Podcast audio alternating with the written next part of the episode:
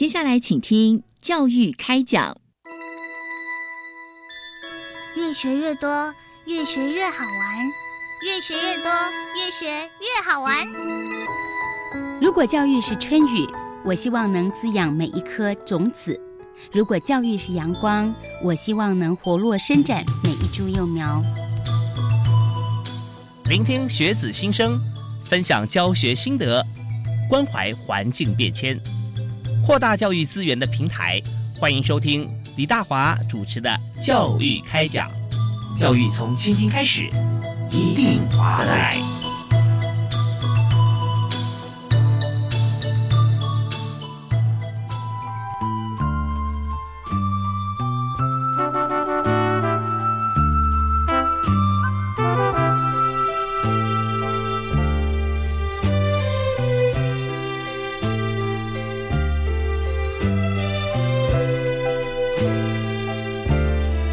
听众朋友，大家晚安！非常欢迎您锁定国立教育广播电台收听《教育开讲》节目，我是李大华。我们在今天所谈的题目跟大学非常有密切关系啊，也就是说，在大学高等教育以上啊，不管是学士。硕士或博士哈，其实，在学位授予方面哈，我们呃现在的情形是怎么样来进行？那么还有就是在整体啊，我们来看这个学位，目前，但我们知道说，在台湾从这个过去啊，学士居多，然后硕士啊，博士，后来呢，呃，在整体经济情况跟学术环境啊，有做一些改变之后呢，现在其实博士生的情形跟过往比起来啊，好像有稍微低一些。不过呃，到底如何？我们在今天呃。讨论里面，我们特别邀请到呃专家啊，就是教育部高教司的王淑娟专门委员，请王专委啊，在我们节目现场和大家谈最新修法的情形。来，专委你好。呃，各位听众大家好，主持人好，我是教育部高教司王淑娟，是非常欢迎淑娟专委。那么呃，在今天首先我们要谈的就是学位授予法这个法定啊，哈。是。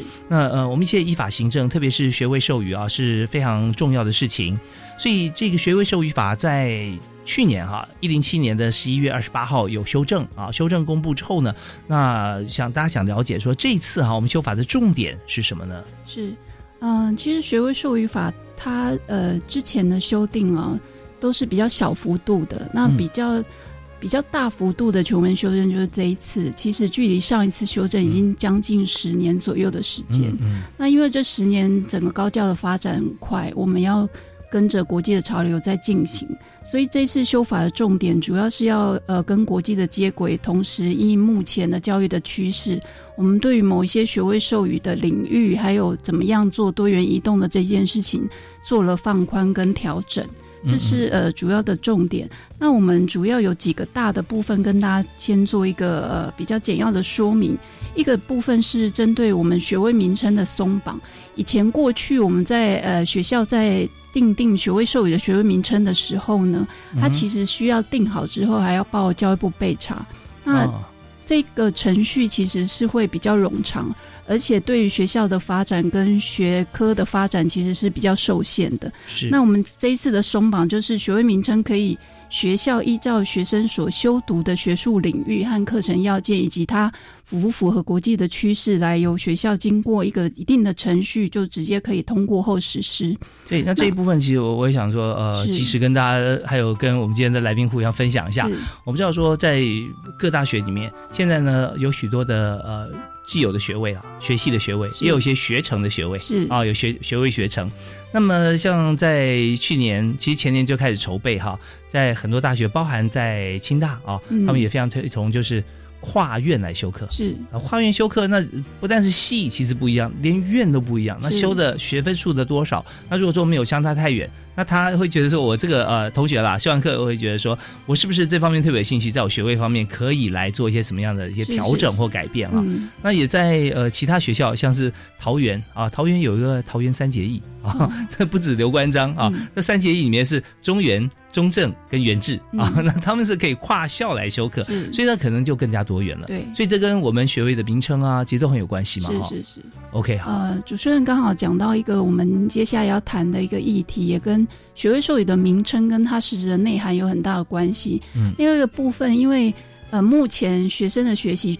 更多元，他也没有办法在一开始进到大学里面就定向，嗯。但是他可能很多学校透过不分系的方式，或者是跨校、跨系、跨院的方式来去提供学生选择，那他之后才定性。嗯所以，我们这一次除了学位名称的松绑，它可以学校依照他的学术领域去颁给之外，他还我们还放宽了一个可以系进院出、院进系出的一种学位授予的方式。嗯比如说，你进去可能是工学院，但是你出来的时候可能是工学院里面的某一个专业的科系。嗯那这时候，或者是你进去的时候是某一个科系，嗯可是你修你修的课程很广，你可能是在这个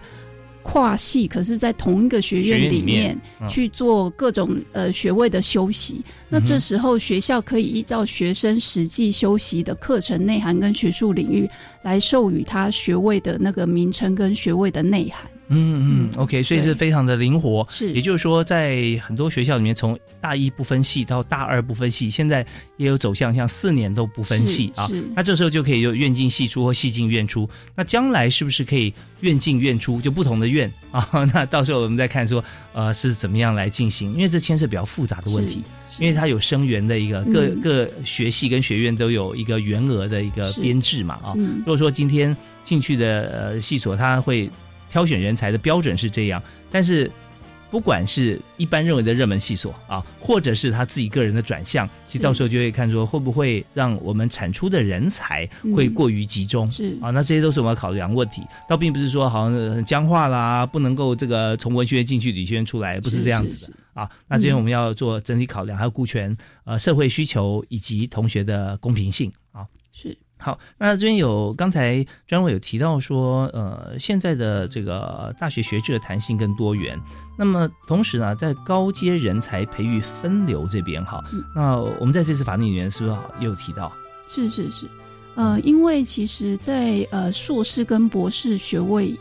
以往的传统就是直接写论文，那嗯写论文比较偏向于于是走学术论文的的这个标的。那呃，过去以来，其实国际上在，尤其在硕士的部分，其实大部分都做分流了。就是说，如果你是实务型的，其实你不一定要走学术型的论文来去做、做最后的学位取得。嗯嗯那学位的取得只是后端，它前端跟课程设计有很密切的关系。所以呢，我们在这一次的比较大的变革，就是我们增加学位论文的多元形式。在硕士的层级，我们开放体育运动类可以用成就证明加上它的书面报告来代替。专业实务取向的论文，就是譬如说像国外的商学院，或者是国外比较实务取向的应用科技类的，它可以用专业实务的报告来代替一般的学术论文来作为取得学位的依据。那博士的层级呢，也因应我们其实以往以来在各种领域里面都有实物表现比较强的，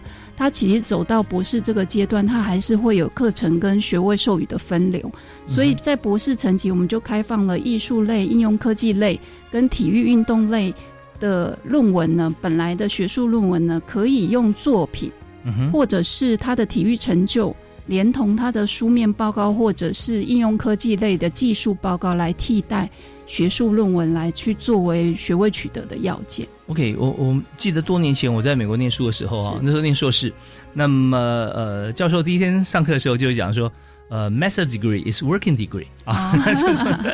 you got a better job 啊，嗯你要找更好的工作，那你用硕士学位，它就是一个工作证明的一个学位哈。嗯那当然，呃，从这个务实角度来看，确实啦，我们在呃，你选定一个方向，然后希望有更专业的一些知识或技能。那么在这次修法通过以后，我们也看到，在这个硕士跟博士这边哈，我们可以不是用完全学术的形式来呈现，因为它就是很很实实务务啊，嗯。很实物。所以这边有一些像是得奖作品啊，或者说受肯定的部分啊，那再加上一些我们的报告或说明啊，这些。都可以变成取得学位一个最终的一个呃作品啊，是。这种像像取代论文，那这是非常务实的。那呃，当然我们也也看到，在修法之前其实没有这么灵活，是，但已经出现了需求，嗯，对不对？嗯我们讲说法律有时候是走在需求的后面，确实是如此。那我们看到个案，我们不能因为个案而修法，就变成呃李大华条款啦啊谁谁条款，那这样不行。但是有很多的需求的时候累积起来，我们就会变更啊，然后符合时代的要求。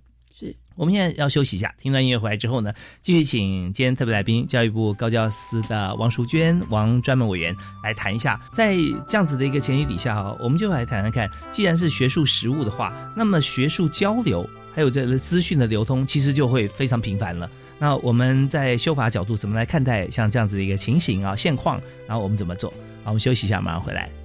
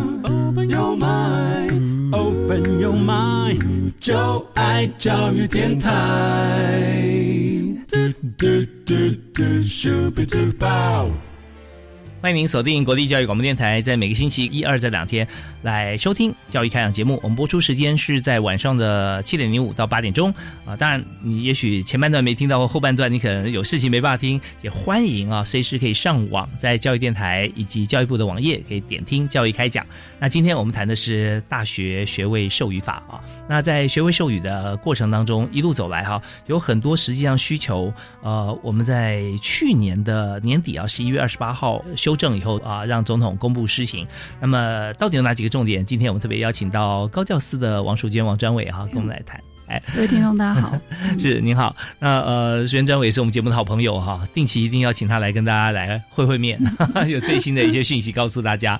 好，那我们刚才讲到说，在硕士论文方面，其实还有博士论文。对，博士论文刚刚有提到啊，特别是开放了像艺术类啊、应用科技类以及体育运动类。呃，论文可以用这个作品成就证明哈，连同书面报告或者是技术报告来替代。好，那这一部分哈，大概呃，如果说特别是以博士论文来讲的话哈，我们要怎么样来看待它？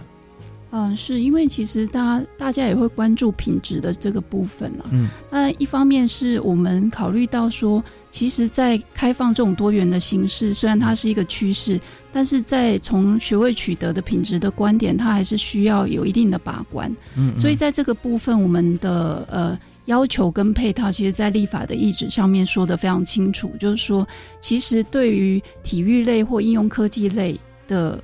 呃，技术报告或书面报告，特别是体育类的这个部分呢，我们其实是所在国际赛会，而且它这一件事情成就证明只是作为可以进入取得学位的一个门槛。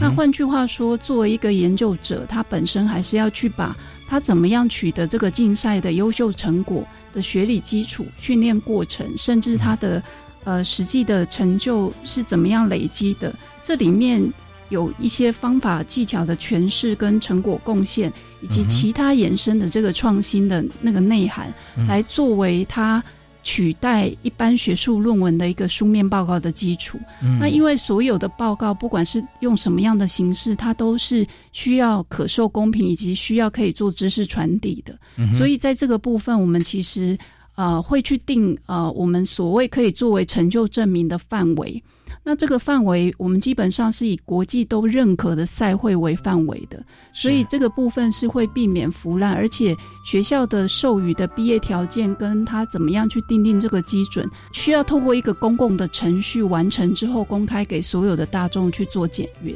嗯，所以说最终还是称为论文吗？应该就不是，啊不会，对不对？啊？就是技术报告或书面报告。是因为这个技术报告有时候比学术论文它还有价值是啊，是。因为它里面您刚特别提到说它的受训练的过程啊，有一些新的一些方式或技法啊，能够提供给呃后进。也就是说，第一个第一关叫做可受公平嘛是，他写出来之后，那大家学者专家或者说实际上参与啊、呃此类的运动者，甚至是观察者哈，他都可以来检检视说到底他写的是不是呃国际间现在都都公认哈。嗯那第二步叫做知识传递了啊，嗯呃，不但大家觉得说嗯 OK，他写的真的是蛮蛮符合，也是我们现在最需要的。嗯，那他有没有知识传递的价值跟它的可可行性是啊？那如果写出来只是全世界只有他他他可以，为什么因为他的身高啊就跟别人不一样，嗯。或者那太特殊了，那也许他无法作为太多知识传递的重点。呃，所以呢就这样就可能会有一些问号需要再修调。那如果说他他写出来之后，发觉说哦，这样子的一个方法，像现在在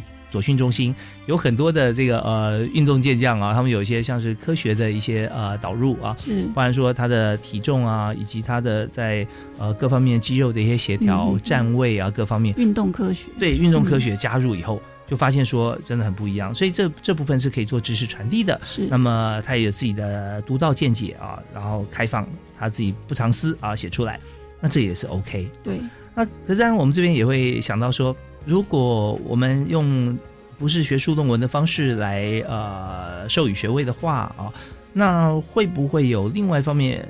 想法，就是说在中间的过程，它并不是这么学术的严谨，会不会有些 maybe 是抄袭啊，呃或者舞弊啊嗯这些，怎么样来防避啊？哦，对这个部分，其实在松绑的同时，兼顾品质的同时，它也需要做一定程度的品质的控管。那最好的学术的品质的控管，就是一种被公开检阅。嗯那所以呢，我们有两个方式在处理这个事情。在这次的修法，也是这次修法的重点。一块是我们去规范，就是针对学位论文或者是刚所谓的技术报告、书面报告，它有任何抄袭、舞弊或剽窃，或者是不诚实的状态。那这样的一个学术伦理的规范呢，我们其实会要求授予学位的学校去定定严谨的规范。当一发现有这样的事情的时候，要有相对应的处理跟处罚。嗯，那如果确认是呃舞弊或者是抄袭所形成，它就会被撤销，因为这个不当得利所取得的学位。嗯那另外一块呢，我们针对那个资讯公开的这件事情，我也会要求，就是说所有的学位论文以前就是。只是放在国土典藏，但是没有要求可以阅览，或者有一些它就是不公开。嗯那我们现在是这一次的修法内容是有要求要公开，要公开，但是公开跟著作权法的另外的利用，利用这一件事情是不一样的。我们这次所谓的公开，就是说你所有的不管是技术报告、学位论文，你送国土之后呢，要可以被公开的查找，就不管是纸本的还是电子的。但是这个查找是要在封闭的环境里面，就是在国土这边可以去做查找，但是不代表你可以任意的去利用这个部分去做复制，或者是转贴，或者是再出版等等的。那这些再利用的部分是要取得当事人的授权的，嗯但是我们不公开，只有或者延缓公开，只有特定的例外，比如说涉及国家机密的，或者是涉及一些国家安全的，嗯。然后或者是有一些是为了要申请专利，他要在他申请专利后，他才能够去做适度的去公开。那这个部分我们就会有一些权限，让这个著作人，就是让这个论文写作者，他可以去续名理由，经过学校一定程序的评估之后，嗯给他延缓公开的时间，或者是真的到国家机密，就是同意不公开这样。嗯 OK，嗯所以这方面呃，当然我们比较广泛使用像创用 CC 啦，或这些哈嗯这种方式，就是、呃、意思就是说都是要保障这个智慧财产权所有人。嗯，那么过去为什么不公开，连公开查找都没有嘛？对不对？对。那当然，我们从另外一个学术角度来看的话，如果我们都公开，会不会让我们知识更加快速的传递往上走啊？嗯那过去没有公开，但是为了保障，就是可能法定还没有把握能够保障这么多的时候，是，而且还有很多部分是国家竞争力嘛，对不对都都都公开化，嗯呃，看懂中文的不止台湾嘛，对，对全世界都有中文专家啊、那这样的话，是不是有一些其他的一些想法？呃，我们听了音乐回来之后，我想继续请教哦，今天的特别来宾哈，高教司的王专伟，就看看说，呃，在国外方面他们是怎么进行的啊？那我我们呃现在啊，也就是说修法之后我们是怎么做？啊，我们休息一下，这短短的题目，我们马上回来解答。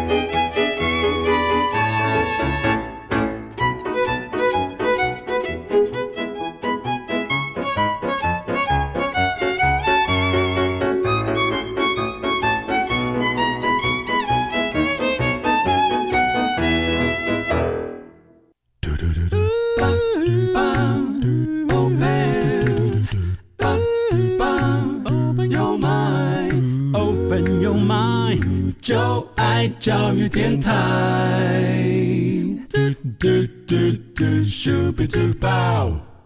在现今啊知识爆炸的情况底下啊，通常我们都不会做这个呃资讯方面的一些好像呃去去搜集啊，因为太多了，我们都要做资讯管理。不过在有价资讯方面啊，特别是这个博士论文及硕士论文哈，这个有有价值的这个文献哈，那么现在我们是开放可以在国图查找，呃，但是过往不行。那我也想请教一下今天特别来宾，就是王淑娟王专伟啊，来谈谈看，我们一向是走这个国际趋势嘛。那在国外哈，他们的博硕士的论文哈，通常是怎么进行他们的发表？嗯，通常就是硕博士论文，其实它在一般的学界的定义里面，它不算是正式公开出版发行的期刊或论文。嗯，它必须要去做过整理之后，才会去做再利用跟再处理。但是，一般在国外的经验里面，他们都是会放在他们自己的图书馆，或者是放在他们自己系所上面。那因为我们国家其实，在过去其实国图是透过个人授权的方式，其实有收集了大概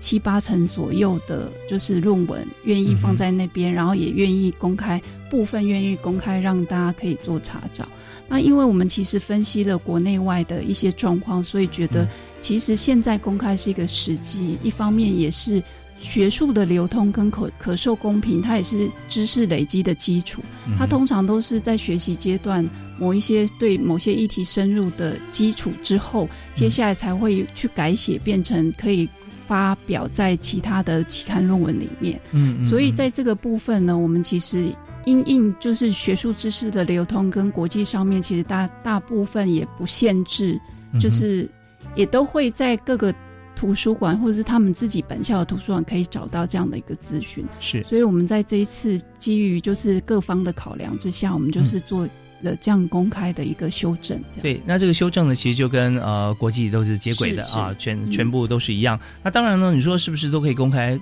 都可以啊。如果著作权人他就把他的博士论文出版的话，那全世界都可以知道的啊。那但要引用的话啊，还是要本人同意，这是不变的。好，那我们在今天谈的是在去年年底通过的学位授予法。那今天也特别请到了高教司的王淑坚王专伟，我们谈这个议题。我们休息一下，稍后回来我们谈谈看刚才讲的这个学位名称的部分哈。我们也有。一个呃小问题想请教，就是说，如果名称自由定啊，那将会出现什么样的情形？我们休息一下，马上回来。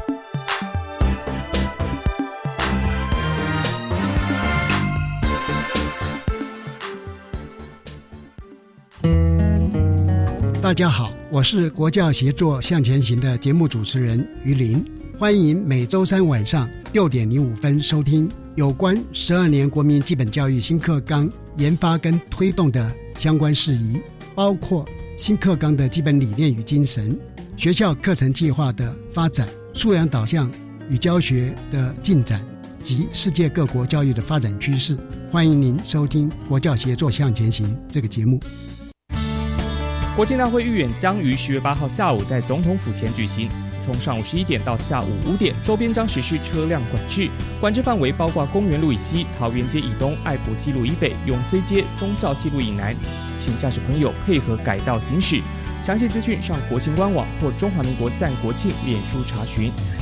以上广告由中华民国各界庆祝一百零八年国庆筹备委员会提供。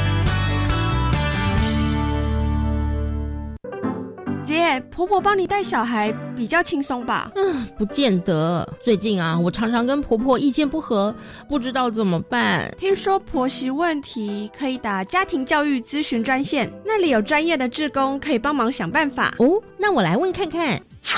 家庭教育咨询专线四一二八一八五，行动电话请直拨零二四一二八一八五。以上广告由教育部提供。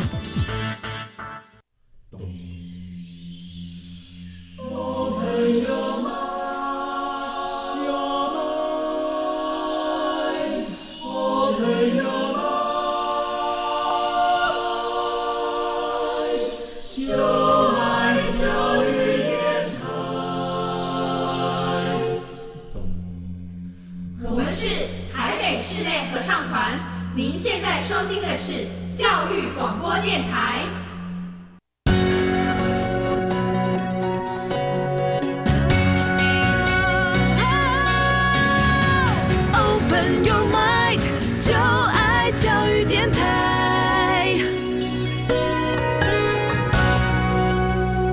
非常欢迎您锁定国立教育广播电台，在今天教育开讲节目里面，大华为您邀请到王淑娟王专门委员，目前是在教育部高教司啊，为大家来把关很多的教育行政、教育政策。所以今天我们特别谈的是学位授予法是啊，嗯读书其实最终目标，我们不能说都是为了学位，是但是我们那么努力，对不对？然后学有专精，能够肯定的就是学位是啊，毕业证书啊，这个证明。那学位授予现在在去年通过之后，我们可以呃把学位名称松绑了。所以刚才我们谈到第一阶段学业名称松绑的这个情形啊，就很多的联想，包含学校是自定嘛，是。没有到学生自定啦，嗯。没有那么宽，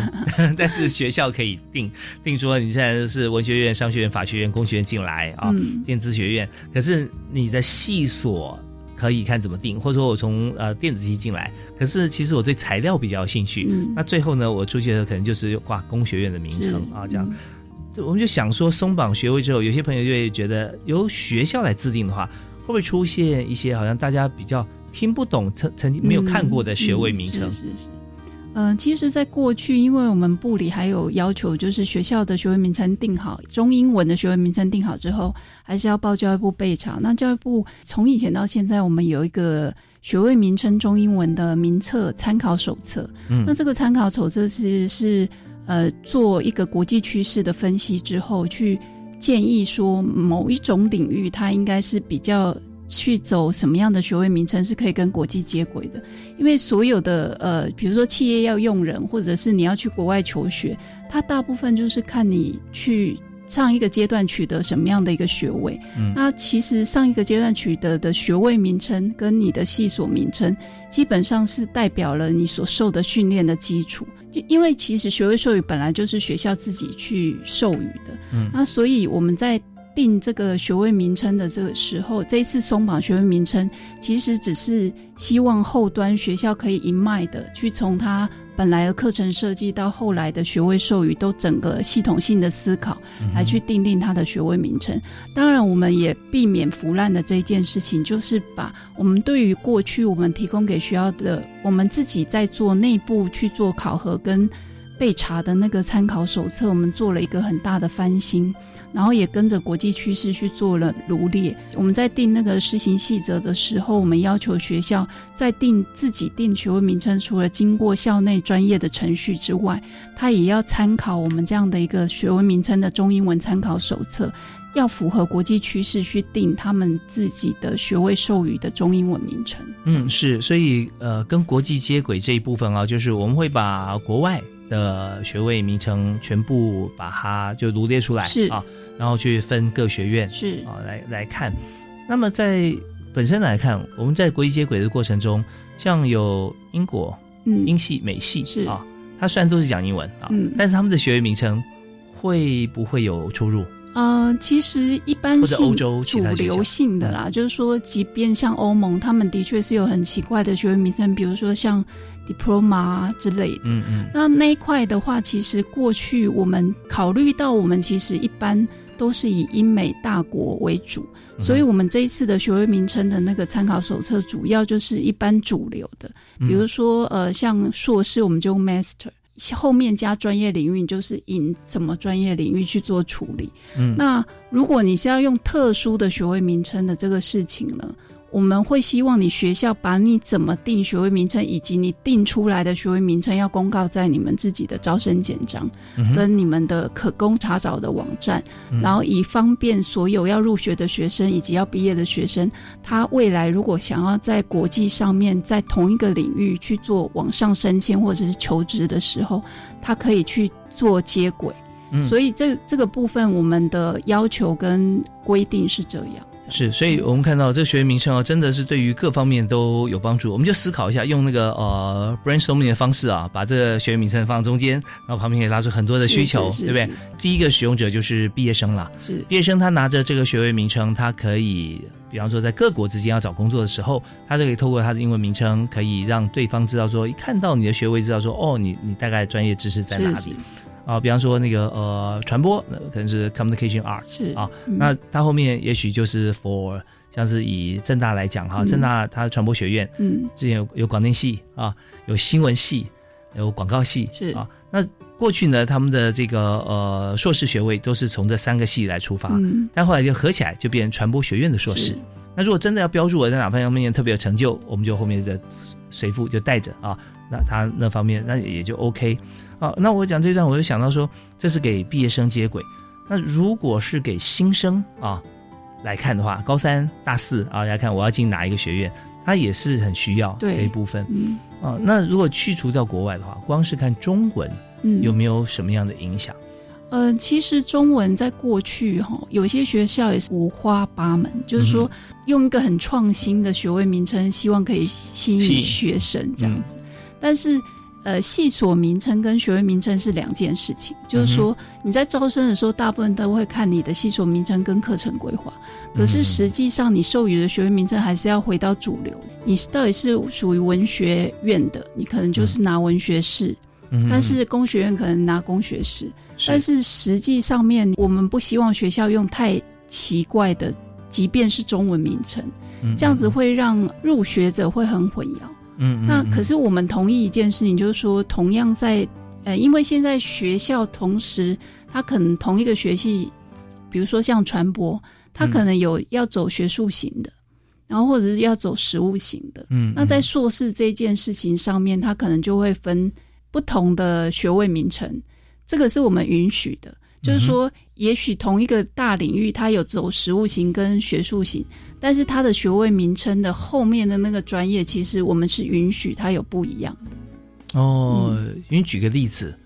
比如说社会工作，好，或社会学是好。那社会工作呢，在中文名称里面，他们有些是放在文学院，有些是放在法学院。法学院，好。呃，放在文学院，他们就会叫文学士；法学院就会叫法学士。呀，但是呢，我们同意一件事情：假设你大的你是在法学院，可是你里面分流之后，它可能分社会学比较为主的班，然后有一些是分社会工作比较为主的班。嗯嗯。那我们就同意，虽然你都是在文学院或是法学院，但是。你会因为你的课程不一样，或者是你的学籍，你进来的那个教学分组不一样。虽然你都在法学院，可是你可能可以得到文学士，另外一个可以得到法学士。哦，所以学校可以来决定。学校可以来决定，你只要不要学位名称。太领域差太多，或者是名称太奇是不能说社工系你获得是工学士，是 那可能就大家觉得嗯，那中间有什么样的关联性啊？或者说医学这样子啊？是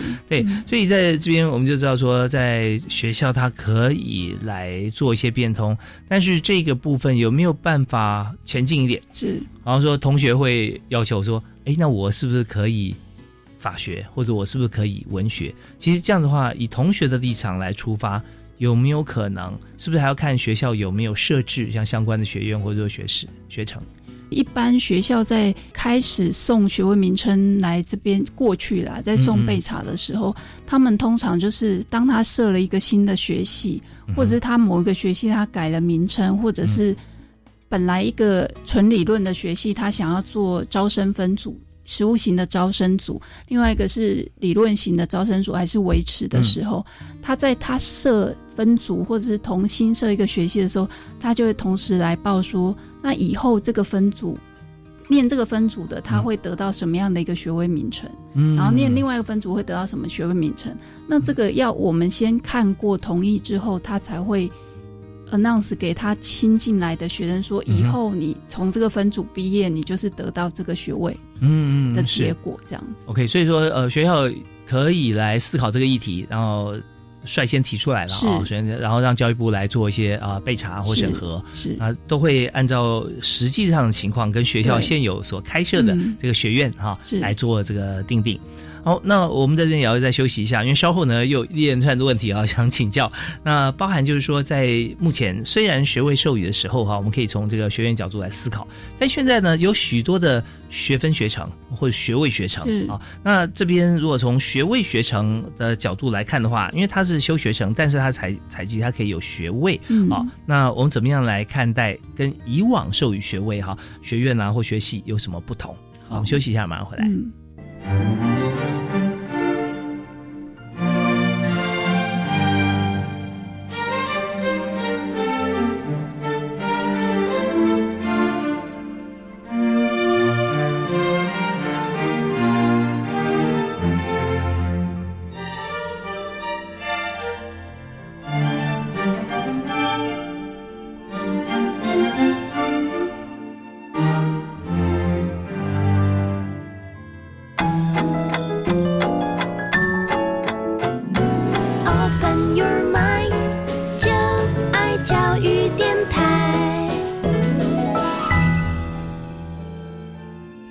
您锁定国立教育广播电台。我们在今天节目里面谈的是非常专业的教育的学位授予法啊。学位授予法在去年底的时候，我们有修正通过。通过以后，那大家就会发觉有许多地方啊是非常新的啊，包含在过往可能有些人家长跟自己的子女是学长姐跟学弟妹，是念同一个系。可是出来以后发觉说，哎，我毕业证书上面啊，可能授的学位，他的院或者系是不太一样的啊。那系我们可以了解，那之前矿野系现在极少啊，因为它更名可以变能源系啊，这可以理解。可是还是在同一个学院，但是现在可能学院的名称也可能做一些修调。那刚才我们的特别来宾高教师教育部高教师的王淑坚王专委啊，跟我们提到，那我现在这个问题是，除了院跟系以外，我们现在还有许多学程是属于学位学程啊，那。这个学程，它有可能它的学分数哈，它是超过一半的。对啊，像有些像一二八学分，我们现在大学可以毕业啊。有些学程啊，像呃醒悟科大，它率先有一个叫网红的学程，它里面有很多像电商的课啊，有些呃主持啦，或者说操作以及财务分析的课程都在里面。未来毕业的时候，它是可以怎么样来授予他的学位？是因为其实原来我们学位授予的单位哈，嗯，有院有系。其实很早很早以前就有学位学程，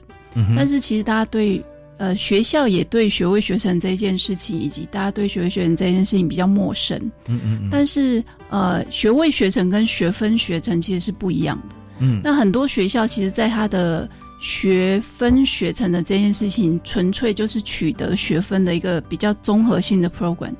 他它最大的特色就是它为什么不放在系不放在院，是因为它可能是跨院的，哦或者是它是跨领域的，是。它需要不同两个领域或两个以上的领域来做人才培育的这件事情。嗯所以呢，我们在学位学成的这件事情，基本上你就把它想成一个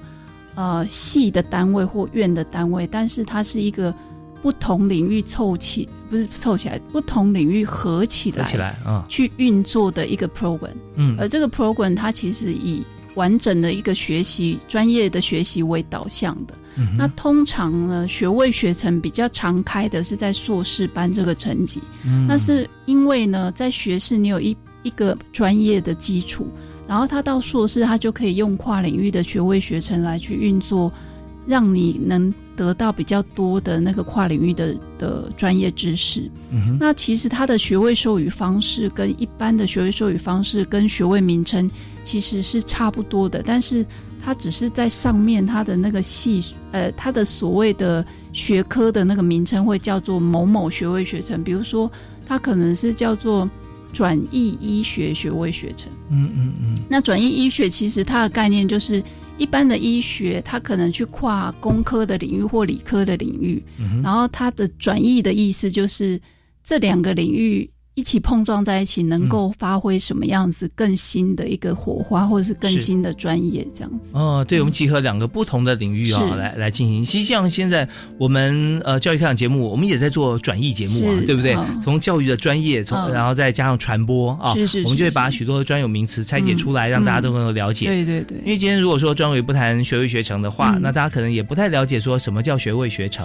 啊。嗯那这个学学程，以刚才举醒吾科技大学的例子啊，有网红的这样的课程，他们是用三个学院合在一起来授课。哦对比方说还有设计学院啊，嗯要有传播学院啊，要有商学院啊，嗯嗯啊，全部的这个专业课程，透过不同学院的老师，对然后来做。因为现在很多的产业是这样子的，是是啊。那有有什么现在最新的形式啊？呃，大家会发觉想要了解，甚至要透过学校专业的教育哈、嗯来收集知识跟实作。那这就是一个例子。嗯好啊，那呃，如果是说学位学生，大家可以理解啊。那我们是不是可以思考另外一个角度，就是他今天呃从呃院跟系，甚至研究所了啊，嗯学士或硕士进去读，那他也就去修学位学程、嗯啊。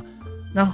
接下来就是毕业了，毕业之后他会不会获得不止一张毕业证书，就是有学位学程的毕业证书也有他原先的系所的毕业证书。哦，对，主持人有讲到这一次，也是我们这次修法的重点。我们其实以前在那个呃双主修，就是跨系双主修，只有所在一般的学士班。嗯哼，那现在开放到副学士，也可以做跨系的双主修，甚至跨校的双主修或辅系。有专科学校了，对，专科学校。嗯那当然，如果你比如说你是某一个系进去的，但是你对于学校的另外一个学位学程有兴趣，嗯那你同时去双主修另外一个学系的学位学程。哎，另外一个学位学程可能是院级的，或者校级，或者是系级开的学位学程。嗯那 anyway，不管你可以同时符合两边的毕业条件，你就是可以同时得到两边的双学位。嗯嗯嗯，这个是没问题的。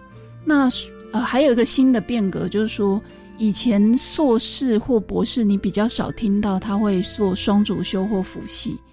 嗯哼啊，辅所哈。是那我们这一次也是特别把这个东西做放宽跟处理，就是说，你如果是硕士，你可以往下修，或是修同级的辅系或辅所，或者是双主修。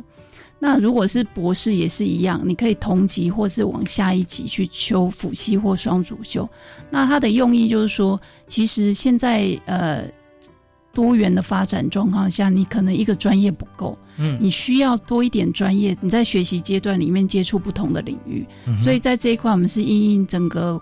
趋势上面的需求，我们去做这样子一个学位授予的放宽。是，刚刚提到说同级或往下修的话，那是不是就也许我在这一次我考进去的，maybe 我现在在念博士，是。我可以修另外的博士，还是我可以修硕士？那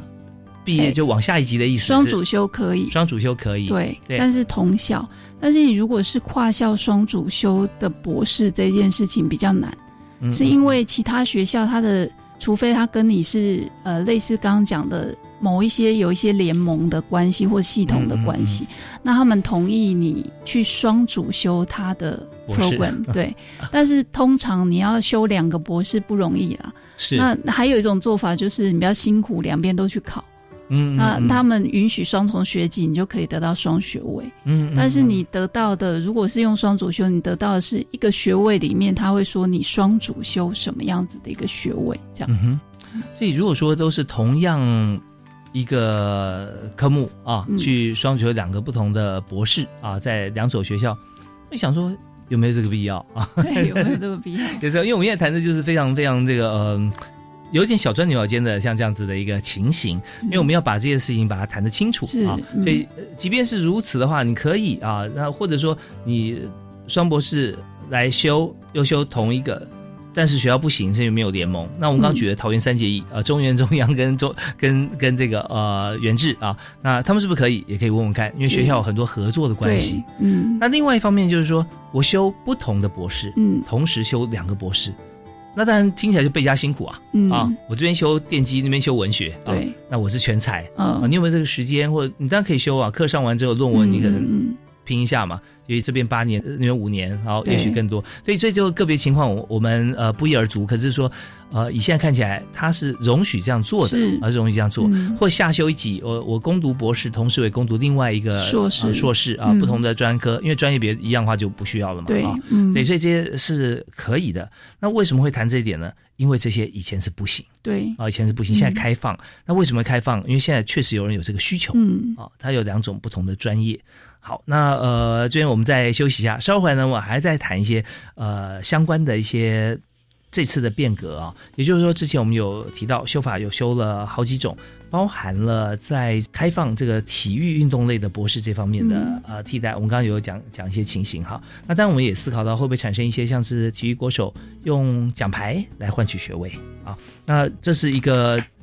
直接的一个说法，因为一一面奖牌的背后有多少的努力啊？这我们要先思考到，它不是那么简单。你要有奖牌，国际级的你就有奖牌，其实不容易的。重点是在说他怎么样能够得到奖牌之后，还可以把这个专业的运动知识啊，能够转化成文字跟分享的模式、传承模式，可以给大家。那这点我们稍后回来谈啊，再谈呃授予的这个范围啊，国图认定的这个部分啊，也跟大家来做分享。我们休息一下，马上回来。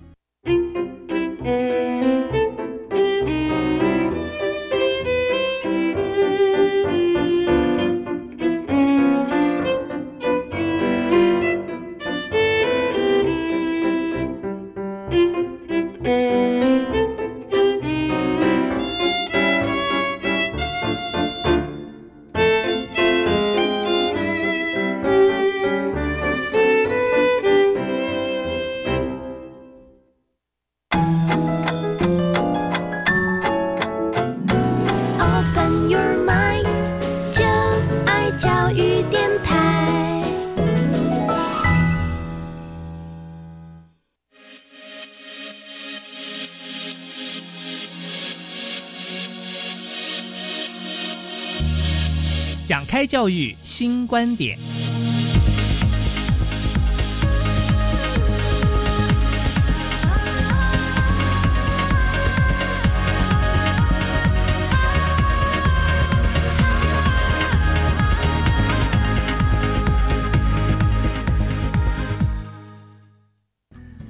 在今天节目时间里面，我们谈的非常的仔细，而且我们呃循序渐进，很有节奏感。那也非常感谢我们今天特别来宾王淑娟王专门委员，目前是在教育部高教司为大家来这个呃规划许多的法案啊跟修订。那么在今天，其实我们时间只剩下最后短短四分钟啊。那我们想说，呃，刚才体育方面我们有谈到啊，那现在我们想谈一下，就是在这个这次呢，我们。颁布的这个呃情况啊，就是各类学位名称啊，定定的程序要件，还有就是大家很关心，就是呃替代硕博士论文的认定准则这个部分啊，所以跟大家说明一下。好，呃，我们其实学位授予法去年公布，去年底公布之后，我们会发布。各类的学位名称、定定程序要件，以及代替硕博士论文的认定准则。嗯，那这个准则主要就是把大家关注的几个细节做一个比较明定。有几个部分要跟各位做一个说明跟强调。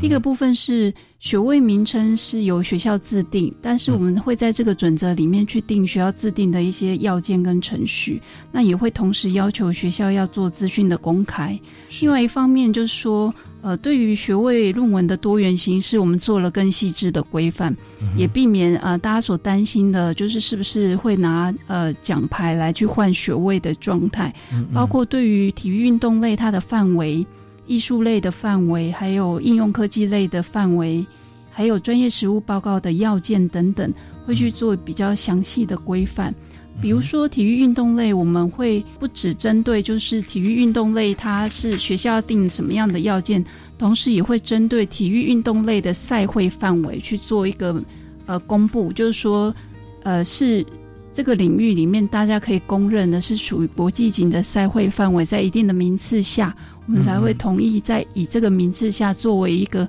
它可以取得这个学位的门槛。是，像最高的话，我们知道是奥运啊，或者世界运动会啊，或者世界大学运动会，对这些啊。那我们针对特别的声音障碍的这个运动赛会呢，尤其是国际级的运动赛会，我们也会列入去做处理。那呃，艺术类的这个部分是以前大家比较熟悉的，但是它不一样的事情，是因为艺术的发展呢，它在近几年有很多的类型，所以针对这个最新的类型，比如说像。剧场艺术、音像艺术或者视觉艺术或新媒体艺术这些领域也都会放进来。那专业实物类的部分，我们会把就是一般性你你们可以理解的，像商管、法律、建筑这种属于专业领域的实物类，还有专业实物取向，比如说教育有教育实物的部分或文化应用科技类，它也可以属于专业实物的范围去做定定跟处理这样子。嗯，对，专业实物报告哈。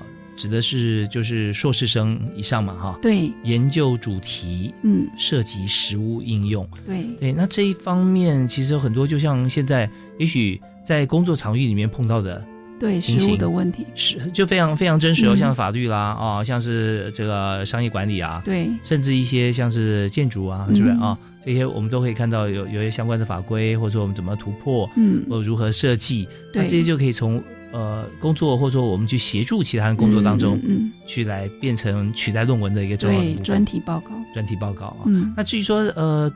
在科技应用，因为艺术方面，艺术应用方面，这边有提到像是音像艺术，嗯，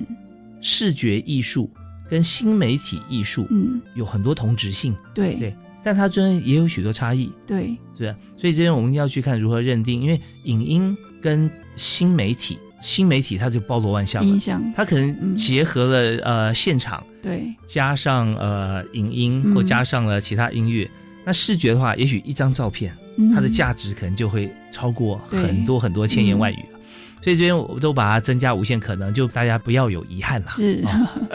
OK。但是我们知道重要是施行细则，那细则部分也是可以修改嘛，是。可以增修。细则部分我们定了大原则，但是学校还是可以针对这个细则下的大原则下，他们去定比较细致的规范。嗯，甚至学校如果依照它的领域特性，他想要增加类别的细部的类别，这也是可以处理的。是。那我们今天在这个短短时间里面哈，我们专访了。教育部高教司的王淑娟王专门委员，那谈着我们这次的学位授予法啊，真的做了很大的一个变革。是，以目前来讲，可以说全新的这个呃四点零、五点零或六点零版啊，